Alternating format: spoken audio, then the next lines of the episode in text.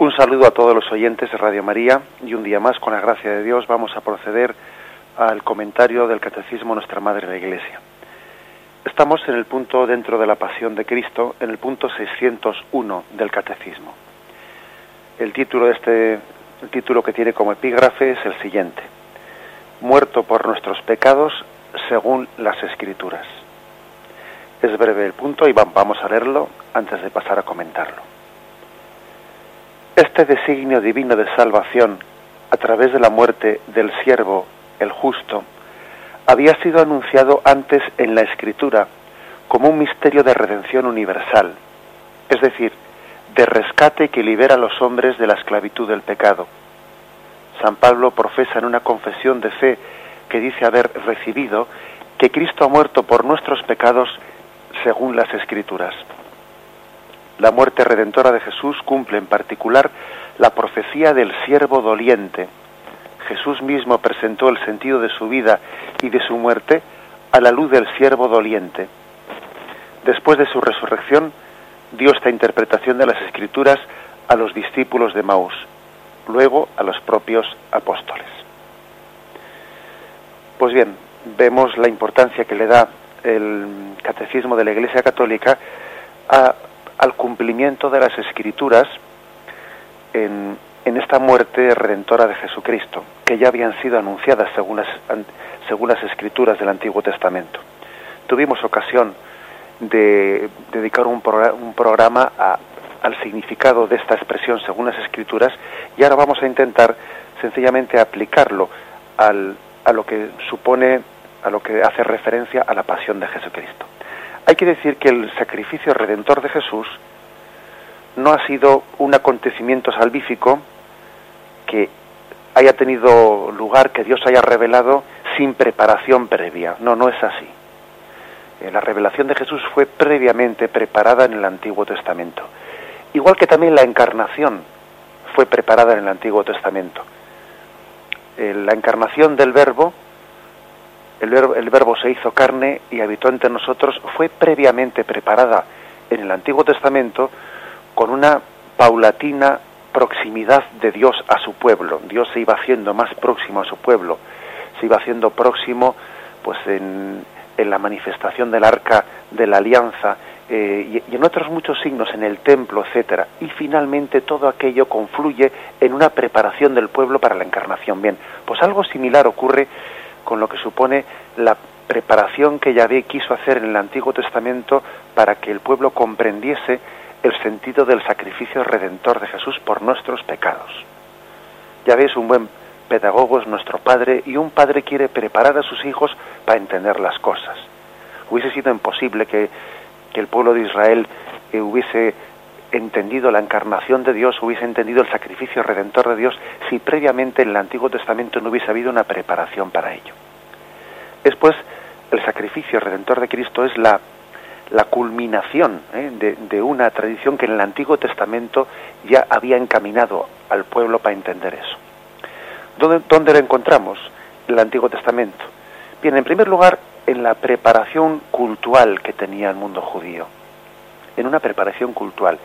En el culto judaico se le daba un papel muy importante al sacrificio, los sacrificios cultuales, especialmente al sacrificio expiatorio.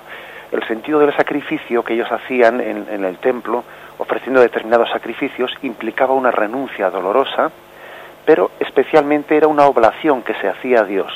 La privación costosa tenía el sentido de expresar la sumisión a Dios se trataba de como alejar la cólera divina y obtener la protección de Yahvé ante una desgracia que estaba teniendo lugar.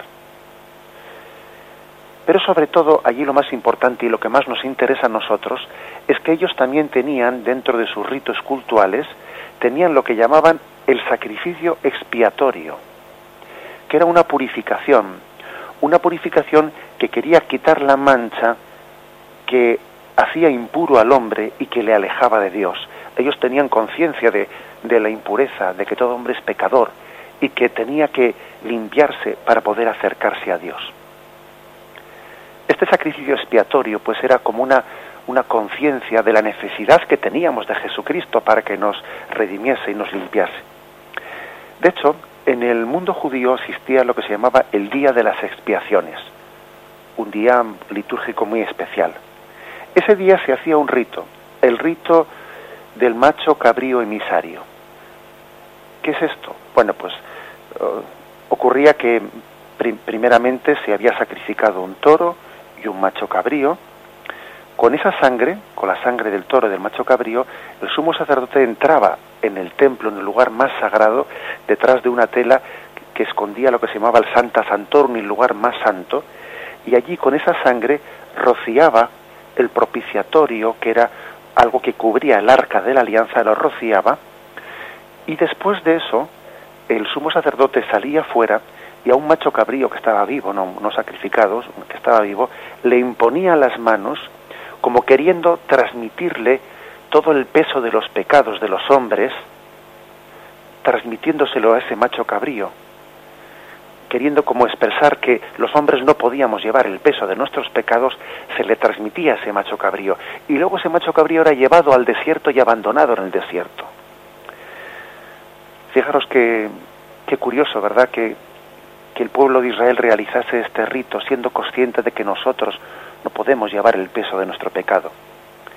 Ellos con esto tenían un significado de que el pecado es una ofensa a Dios que merece una reacción de cólera divina y pedían perdón por ese pecado, mm, aplacando de alguna manera ese, castigo merecido gracias a una propiciación querían hacerse propicios a Dios, ¿no? Querían alcanzar el favor divino, queriendo decir, Señor, te pedimos que, que esta sangre con la que rociamos nos haga, nos purifique, nos haga propicios, y que incluso que este pecado que nosotros merecemos recaiga sobre este macho cabrío. Todo esto lógicamente estaba preparando al pueblo de Israel para, para entender la necesidad de un sacrificio expiatorio. Pero bien, no solo por la preparación cultural, también había otro, otro aspecto importante en la vida del pueblo de Israel para entender el sacrificio eh, redentor de Jesucristo, que es la propia historia del pueblo de Israel. Pero bien, antes de entrar en el segundo punto, vamos a hacer un momento de una pequeña interrupción con un poco de música y pasamos al segundo punto.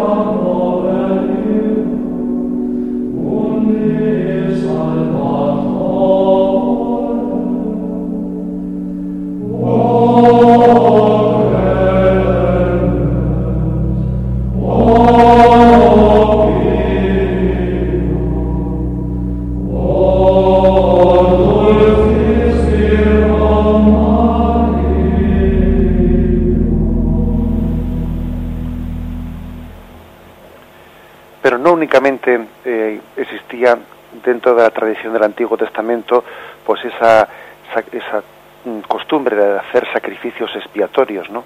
Esa, ese sacrificio cultural del templo preparó, sí, ciertamente al pueblo de Israel, pero no únicamente eso.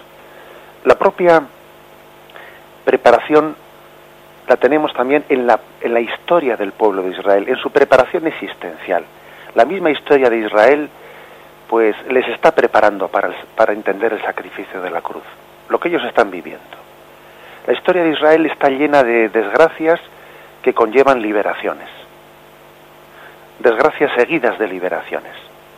Sobre todo hay dos momentos claves en la historia de Israel, que son la esclavitud de Egipto y el exilio de Babilonia. Dos desgracias, dos momentos de prueba, dos momentos de pasión para el pueblo de Israel que conmovieron sus entrañas y le dieron su propia personalidad al pueblo de Dios. A veces las desgracias marcan la personalidad más que más que nada. Y la esclavitud de Egipto marcó, marcó porque también fue comprendida desde la liberación que Dios estableció a partir de, a partir de ella. Al igual que la esclavitud de Babilonia con la destrucción del templo, pues fue también después seguida de la restauración, de la vuelta a, Jerusalén, de la restauración del templo. Son pues dos acontecimientos que preparan al pueblo de Israel para entender que la cruz es luego camino de salvación. Aquí hay que hacer, hay que entender cómo vivían ellos estas cosas. Ellos entendían que, que esos, esos momentos de, de desgracia, el exilio a Babilonia, la esclavitud en Egipto, les habían sobrevenido como consecuencias de los pecados que habían cometido. Los propios profetas también así se lo decían. Los castigos venían pedagógicamente del amor de Dios que quería provocar como una transformación interior en ellos. Esa era la primera interpretación que tuvo Israel de lo que ocurría allí. Yahvé nos está purificando, nos está mandando castigos, pero que son también castigos medicinales y amorosos para que de alguna manera nosotros mmm, busquemos la conversión y una religiosidad más pura. Por ejemplo, en el segundo libro de Macabeos, capítulo 6, versículo 12 al 16, pues allí leemos esta interpretación. Estos castigos buscan no la destrucción, sino la educación de nuestra raza. El soberano nunca retira de nosotros su misericordia. Cuando corrige con la desgracia, no está abandonando a su propio pueblo. Bien, veamos, vemos por lo tanto qué interpretación hacían. Es decir, era un, una creencia que a través de la desgracia se se lleva, se llega, perdón, a la salvación. Ahora bien, la interpretación de que el sufrimiento es el castigo de los pecados, pues conllevaba problemas. Sobre todo cuando uno tenía que ya pasar de la interpretación global a una interpretación más particular, más personal. ¿Siempre es así? ¿Las desgracias siempre sobrevienen como consecuencia de los pecados? Y bueno, y es verdad que uno encuentra, por ejemplo, en el segundo libro de Crónicas, en el capítulo 15 o en el capítulo 26, casos en los que se habla de que los reyes de Israel estaban enfermos y se explica eso como consecuencia de los pecados que habían cometido. Pero hay también muchos pasajes en la Sagrada Escritura que ponen esto en cuestión. Las desgracias también sobrevienen a los inocentes. Las desgracias no tienen por qué ser consecuencia de los pecados y hay muchos salmos que, que, claman en la desgracia desde la conciencia de, no haber pecado. ¿eh? Por ejemplo, el Salmo 7, el Salmo 17, el Salmo 26, sobre todo el libro de Job, que es el libro que, que afronta el tema, el problema del sufrimiento del inocente. Job se sabe inocente ante Dios y no entiende el sentido de ese sufrimiento. Y tiene tres amigos tres amigos que están allí delante suyo, como pleiteando con él, que mantienen un poco pues la inter interpretación tradicional, la interpretación tradicional de que decía algo has tenido que hacer, mira a ver bien, haz un examen de conciencia como más meticuloso, vas a ver cómo encuentras algo que justifique que te haya venido esta desgracia. Y frente a esa interpretación tradicional del Antiguo Testamento, Job insiste, no es cierto, no es cierto. Y por lo tanto el libro de Job quiere también dar abrir al misterio del sufrimiento del inocente. Pues bien, esto también es muy importante, muy importante para el pueblo de Israel para entender el sacrificio del inocente que es Jesucristo. El libro de Job comienza a preparar también eh, la mentalidad del pueblo de Israel para entender el sacrificio del inocente. Si en el Antiguo Testamento el sufrimiento únicamente hubiese sido de los pecadores, no se hubiese entendido el, sacrificio de Cristo en la cruz. Pero es que ya el Antiguo Testamento había preparado a entender que había un misterio, el misterio de que mm, el sufrimiento, Dios también podía tener un designio de salvación en los inocentes.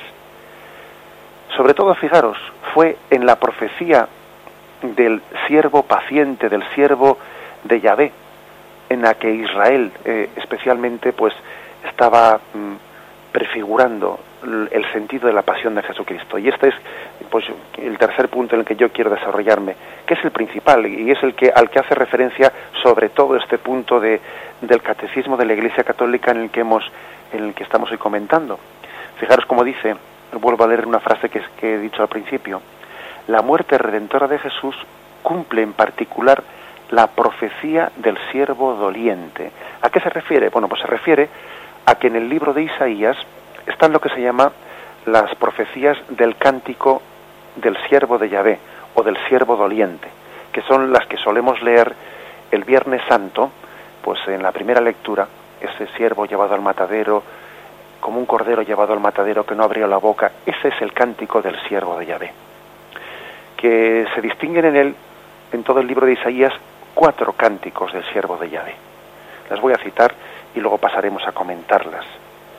Está el capítulo 42, versículo del 1 al 7, es el primer cántico del siervo, el segundo capítulo 49, versículos del 1 al 9, el tercero capítulo 50, versículos del 4 al 9, y el cuarto capítulo 52, 13 al 53.12. Estos son los, cuatro, los cuatro perdón, siervos de, cánticos del siervo de Yahvé. ¿Qué pasó? Pues pasó que el pueblo de Israel mm, se olvidó o dejó en el olvido estas páginas de la Sagrada Escritura y más bien se fijó o mm, puso toda su atención en otras páginas que hablaban de un, de un Mesías no, no con la imagen del siervo paciente, sino con la imagen más bien triunfante. Por ejemplo, eh, aquello en lo que el pueblo judío estaba más expectante, pues era en torno a la profecía de Isaías 9.1.6, donde se habla de, de ese Mesías como Dios fuerte, maravilla de consejero, príncipe de la paz.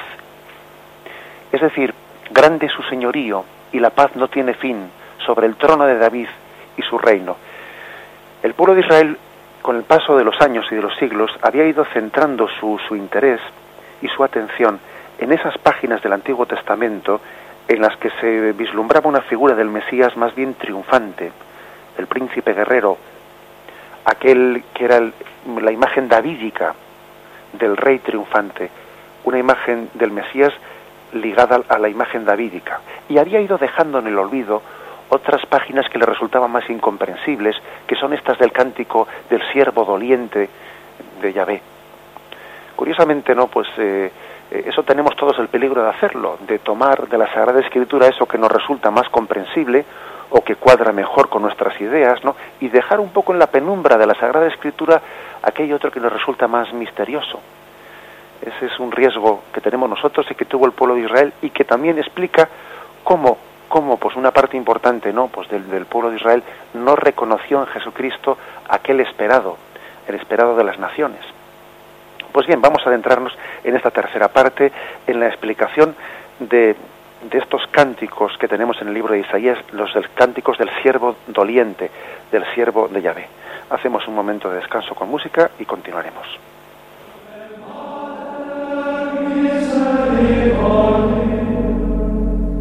Mater Dei,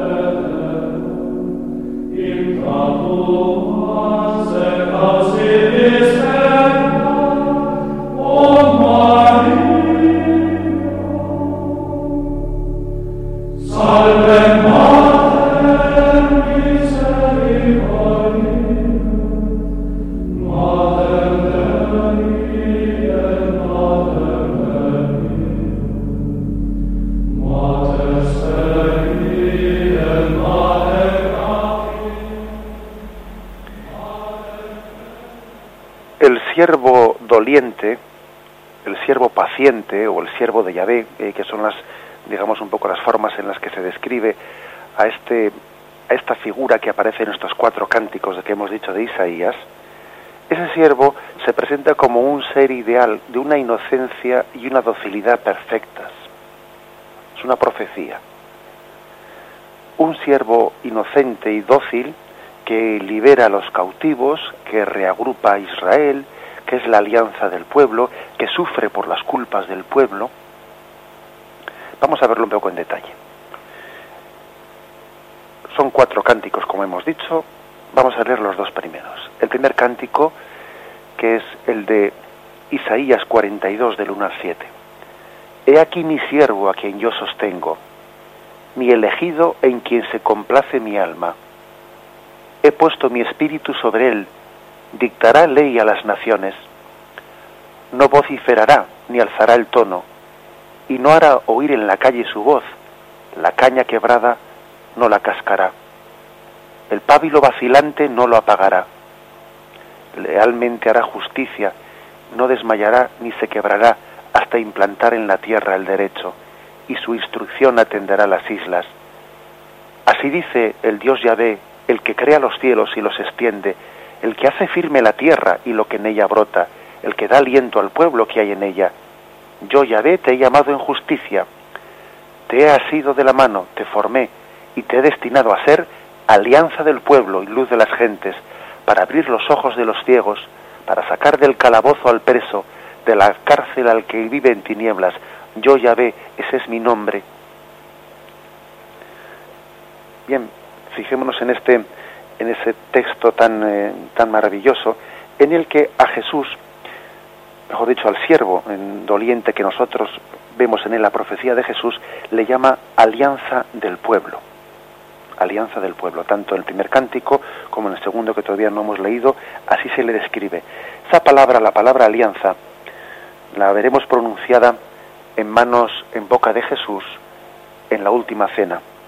La palabra alianza Jesús también se la apropia, se la apropia como cumpliendo la, la imagen del siervo de Yahvé. Es la, por otra parte, de esta, de esta vocación que Dios da al siervo paciente de Yahvé a ser alianza del pueblo, viene como una misión liberadora. Él tendrá que liberar a los cautivos, ha dicho este, este cántico que hemos, que hemos escuchado. Hay una, una enseñanza de la, de la verdadera religión, de la religiosidad pura, no exteriorista, sino de la dulzura propia de quien hace las cosas no vociferando por las calles, tal y como dice este cántico del siervo, sino en la religiosidad pura del corazón. También se ve y describe este cántico la dulzura y la paciencia y la misericordia con que este siervo de Yahvé va, a tratar a los pecadores. Dice, la caña quebrada no la cascará el pábilo vacilante no lo apagará. Es decir, se está haciendo referencia a ese estilo misericordioso que Jesús tuvo con los pecadores, el cual trató a todos los pecadores no, no quebrando eh, ese, esa debilidad que teníamos, sino consolándola, fortaleciendo a la oveja descarriada. El pábilo vacilante no lo apagó, sino que fue fortaleciendo la llama, la llama de la fe. Es pues un estilo ¿eh? el estilo, el estilo mesiánico de Jesús, de aquel que es inocente, dócil, humilde, misericordioso ¿eh? al mismo tiempo. Bien, vamos a leer los otros textos también para que tengamos una visión global de estos cánticos del siervo. El segundo y el tercero. El segundo lo tenemos en el capítulo 49 de Isaías, versículo del 1 al 9. Oíd islas, Atended pueblos lejanos. Yahvé desde el seno materno me llamó. Desde las entrañas de mi madre recordó mi nombre. Hizo de mi boca una espada afilada. En la sombra de su mano me escondió. Me hizo como saeta aguda. En su carcaj me guardó. Me dijo, tú eres mi siervo, en quien me gloriaré. Pues yo decía, por poco me he fatigado, en vano e inútilmente mi vigor he, he gastado. De veras que Yahvé se ocupa de mi causa y mi Dios de mi trabajo.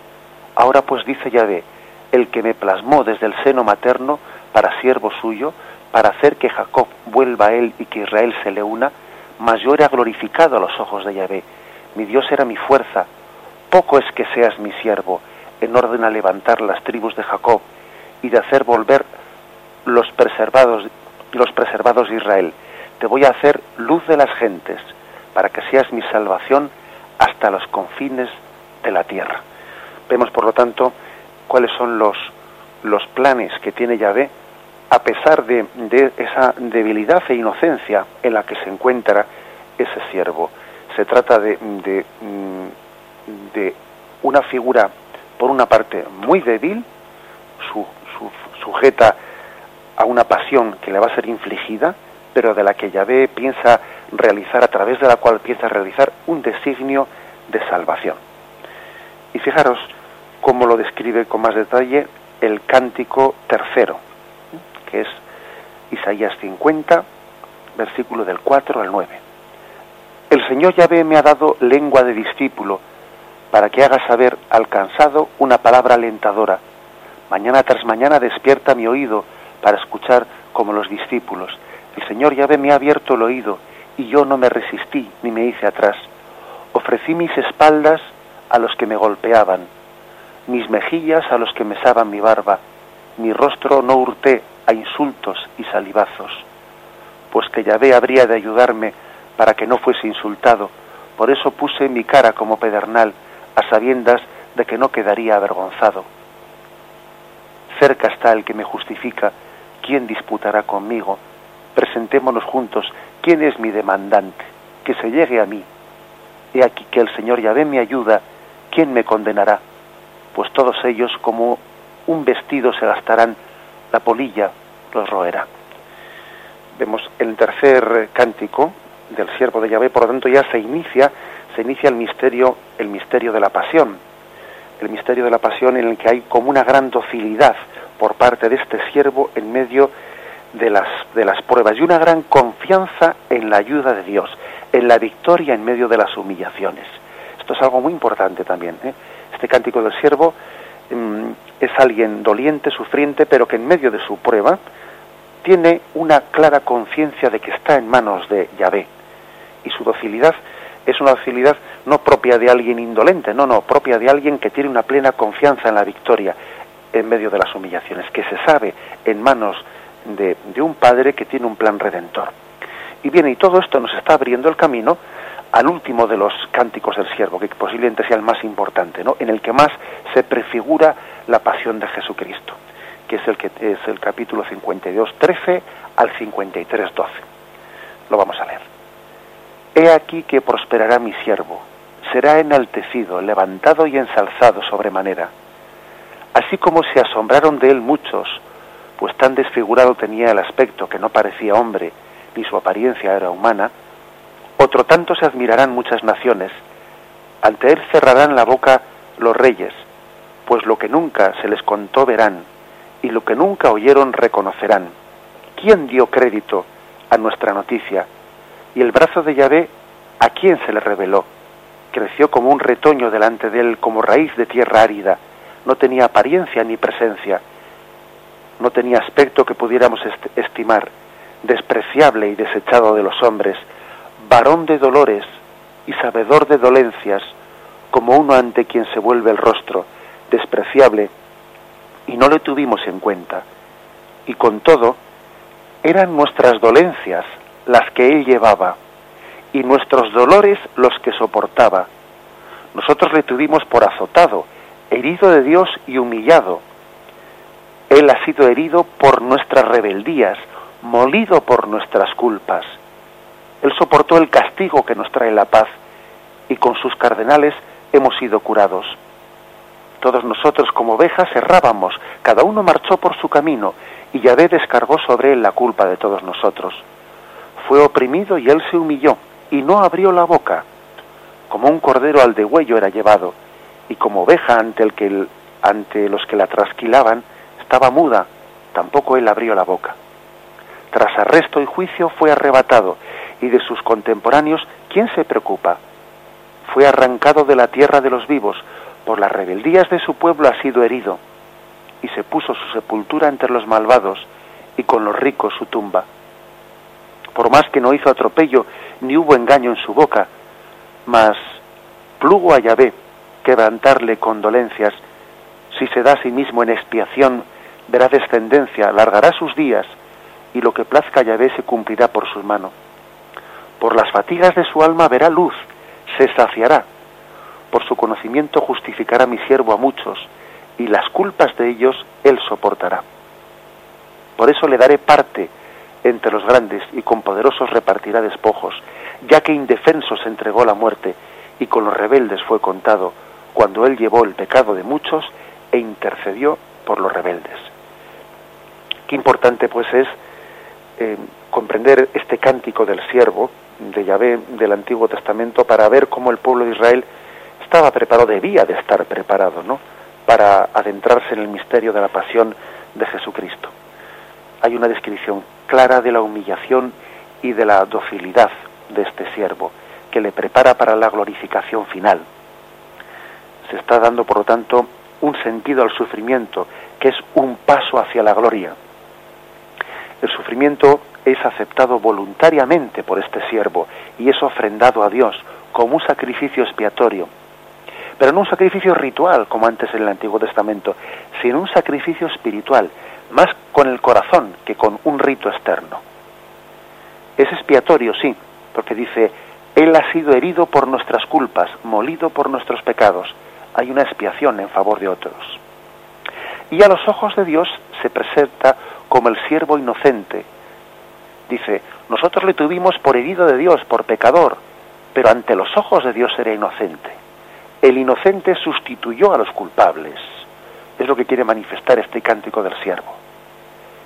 Este sufrimiento no puede ser sino una manifestación del amor de Dios a nosotros, que nos perdona y hace recaer sus culpas, las culpas nuestras, perdón, sobre, sobre este siervo inocente. Y a veces complace el sacrificio del siervo y de alguna manera le, le bendice. Dice, por las fatigas de su alma verá la luz, dice el versículo 11 de este último cántico que hemos leído, 53.11. Por las fatigas de su alma verá la luz. Es decir, está como prefigurando no solo la pasión, también la resurrección de Jesucristo. Por las fatigas de su alma verá la luz. Le daré dominio, le daré en dominio las multitudes. Es decir, también este cántico profetiza la glorificación de Cristo, no solo la pasión, por sus fatigas, verá la luz. La luz de la resurrección, por lo tanto, es prefigurada como fruto también de la pasión de Jesucristo. Este es el cántico de siervo. Es importante que hagamos como, una, eh, como un compendio, una valoración. Vamos a hacerlo ahora un poco como conclusión del programa, pero antes de ello vamos a hacer una pequeña interrupción para tomar aliento y concluir las conclusiones de este cántico del siervo de Yahvé.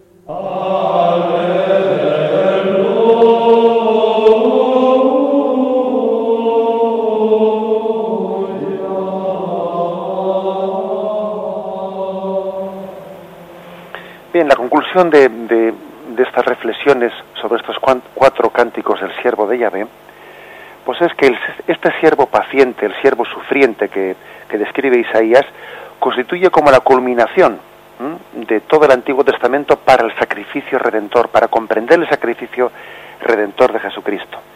En esa imagen, en ese siervo se está realizando pues una espiritualización del sacrificio expiatorio de cultual que había en el templo de, Jerusalén. Se está personificando en este cántico del siervo el paso de la desgracia a la liberación. Ese paso del sufrimiento de Israel a después un momento de gloria. Es el cumplimiento, de alguna manera el cumplimiento del nuevo sentido del sufrimiento, el de un inocente que se inmola por los culpables y obtiene para ellos el perdón y la purificación. Sin duda alguna nosotros eh, vemos en Cristo el cumplimiento de esta imagen. Es una figura que se encuentra singularmente próxima a Cristo, que le da al sacrificio de Cristo de Jesús pues su, máximo valor, ¿no?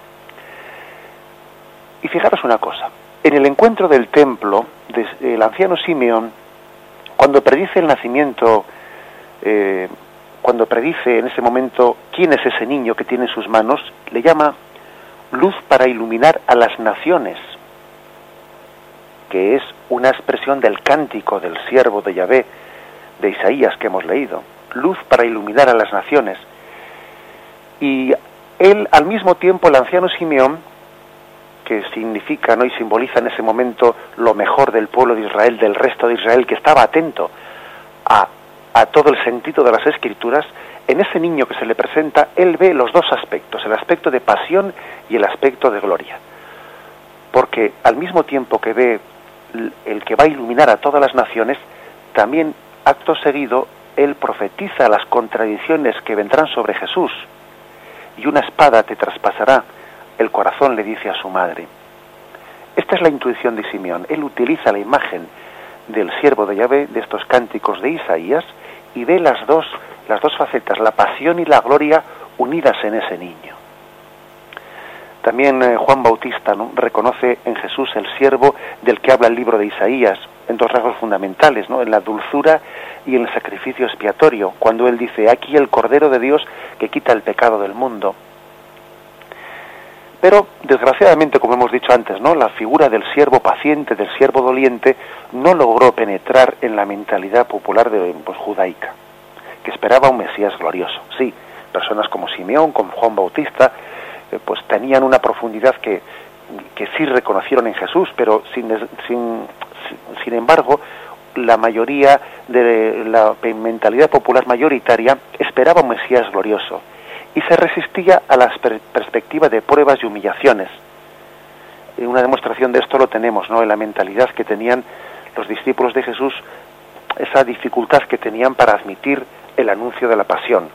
Y Jesús tenía que corregirles, ¿no? a sus propios discípulos, a sus propios apóstoles, por ese rechazo que tenían de, que Jesús recorriese ese camino del, siervo doliente. Acordaros como Pedro dice a Jesús, no te ocurrirá a ti eso, cuando Jesús había, había preanunciado su pasión. Bien, fijaros que el mismo punto del catecismo que estamos, que estamos narrando, hace referencia a varios, mm, varios textos del Nuevo Testamento que le, dan que le dan un pleno sentido a todo lo que hemos expresado. Uno de ellos es Mateo 20, versículo 28. Una referencia de Jesús en el Evangelio de San Mateo, clara referencia a estos cánticos del siervo de Isaías a los que hemos hecho referencia. Dice así, de la misma manera que el Hijo del Hombre no ha venido a ser servido, sino a servir y a dar su vida en rescate por muchos. Esa palabra en rescate por muchos es una clara referencia a ese texto de Isaías del siervo doliente, aquel que dio su vida en rescate por. cualquier judío conocedor del Antiguo Testamento que escuchase esta palabra de Jesús sabía que Jesús se estaba refiriendo, se estaba identificando con el siervo doliente, con el siervo sufriente de Isaías. No únicamente esto, también se nos proponen dos, dos textos más. Uno de ellos, pues es el texto de Hechos de los Apóstoles, capítulo 8 y versículo del 32 al 34. Es el episodio de Felipe cuando se acerca, recibe una inspiración del Señor, el ángel del Señor le, le inspira a Felipe de que se acerque hacia, mm, hacia la carretera que baja de Jerusalén a Gaza, porque allí iba a pasar pues un eunuco, el eunuco de Candaces, y estaba ese hombre leyendo el pasaje, un pasaje de Isaías que le era incomprensible, y él se pone junto a su, bueno, pues a su carruaje a, hablar con él y le da luz para entender ese pasaje. ¿Qué pasaje estaba leyendo que no entendía? Precisamente este, el que hemos leído. Fue llevado como una oveja al matadero y como cordero mudo delante del que lo trasquila, así no abría la boca. En su humillación le fue negada la justicia. ¿Quién podrá contar su descendencia? Porque su vida fue arrancada de la tierra. Y entonces aquel eunuco le preguntó a Felipe, te ruego por favor que me expliques a quién se refiere. ¿Dice esto de sí mismo o de otro el profeta?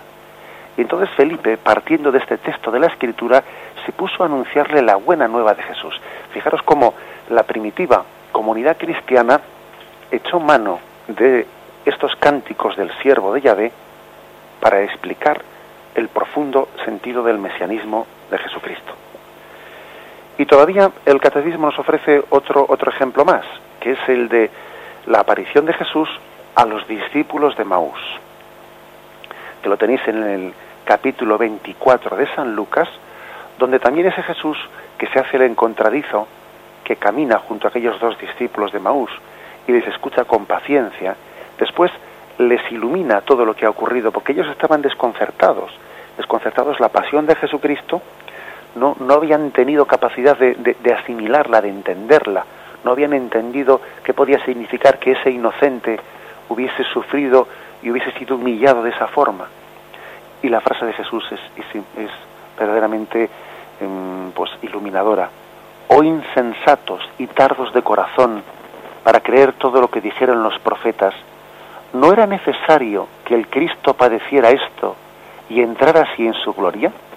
Y comenzando por Moisés y continuando por los profetas, les explicó lo que había sobre él en todas las escrituras. Aquí vemos a, vemos a un Jesús ¿no? haciendo una relectura de todo el Antiguo Testamento y viendo en él los pasajes que iluminaban la pasión de Jesucristo. Sin duda alguna en ese momento Jesucristo, qué pena de, ¿eh? de grabadora, ¿verdad? Para haber podido grabar toda aquella explicación que Jesús dio a los dos discípulos de Maús. Bien, pues sin duda alguna ahí Jesús se refirió a los pasajes del siervo doliente. Ellos tenían que entender que eso que les había escandalizado, que un inocente sufriese así, todo ello estaba escrito y todo ello formaba de un plan salvador de Dios. Era el inocente el que iba a entregar su vida en remisión de nuestros pecados, aquel era el camino de salvación que Dios nos tenía preparado. Así estaba escrito, según las escrituras. Bien, vamos a concluir aquí esta catequesis de hoy. Podéis llamar, quien quiera participar en el programa, haciendo alguna pregunta o alguna aportación, al teléfono 917 107 700. 917 107 700.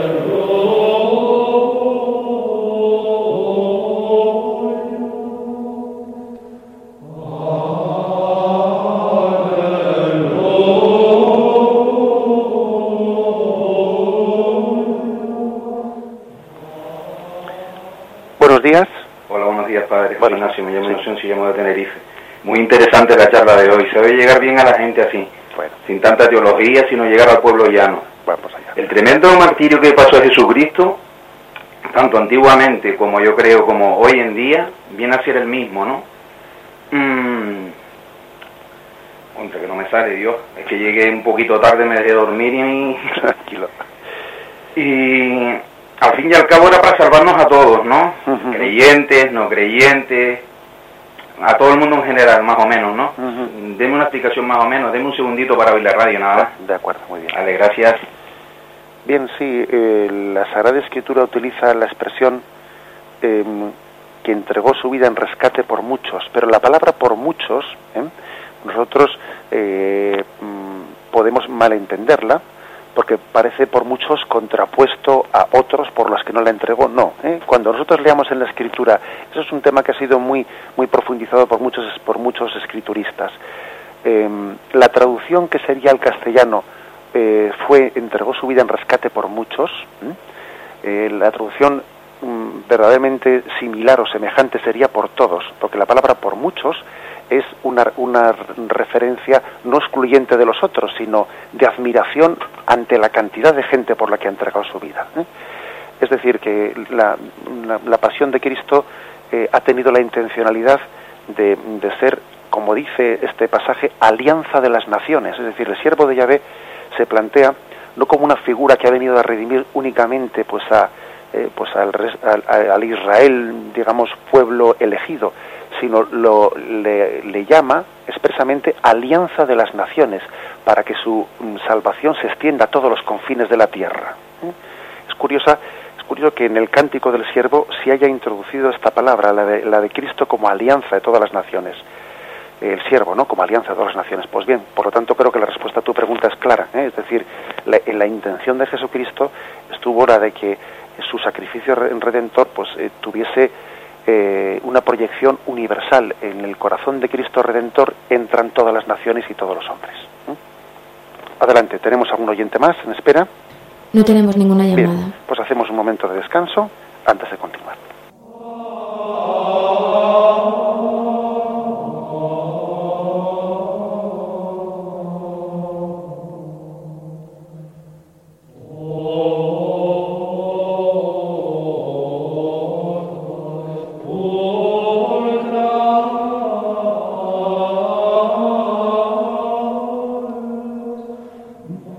Buenos días, ¿con quién hablamos? Hola, buenos días. Buenos días. Eh, ¿Me podría decir, por favor, en qué parte de la Biblia está lo del cántico del siervo? Sí, de acuerdo, le respondo por la, ¿eh? por la, Sí, cuelga usted. Mire, el cántico del siervo, son cuatro los cánticos del siervo, y todos están en el libro de Isaías. Em, el cántico, los voy a dictar porque antes lo he hecho un poco rápido, quien quiera leerlos.